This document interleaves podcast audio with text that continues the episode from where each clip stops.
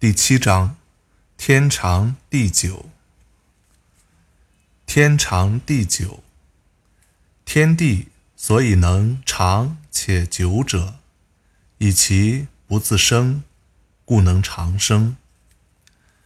是以圣人后其身而身先，外其身而身存。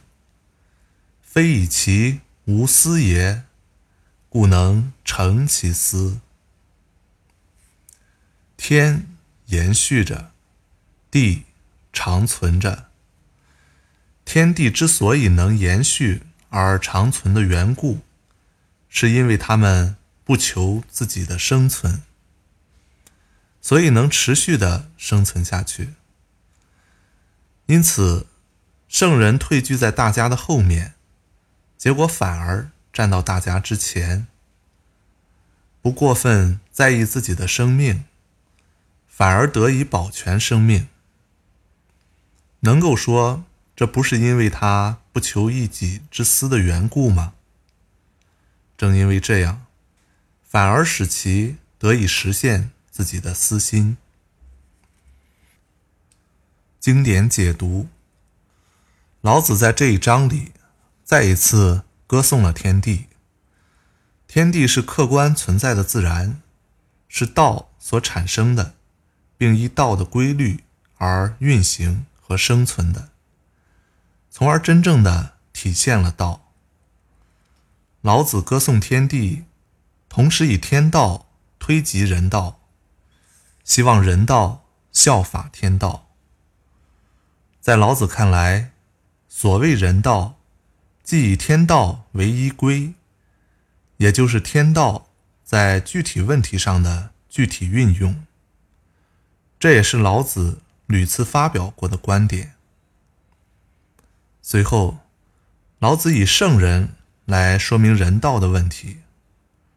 圣人是处于最高地位的理想的治世者，在他看来，人道既要用于为政治世，又要用于修身养性，而且要切实效法天地的。无私无为，对天地来说，以其不自生，故能长生；对圣人来说，不以其无私也，故能成其私。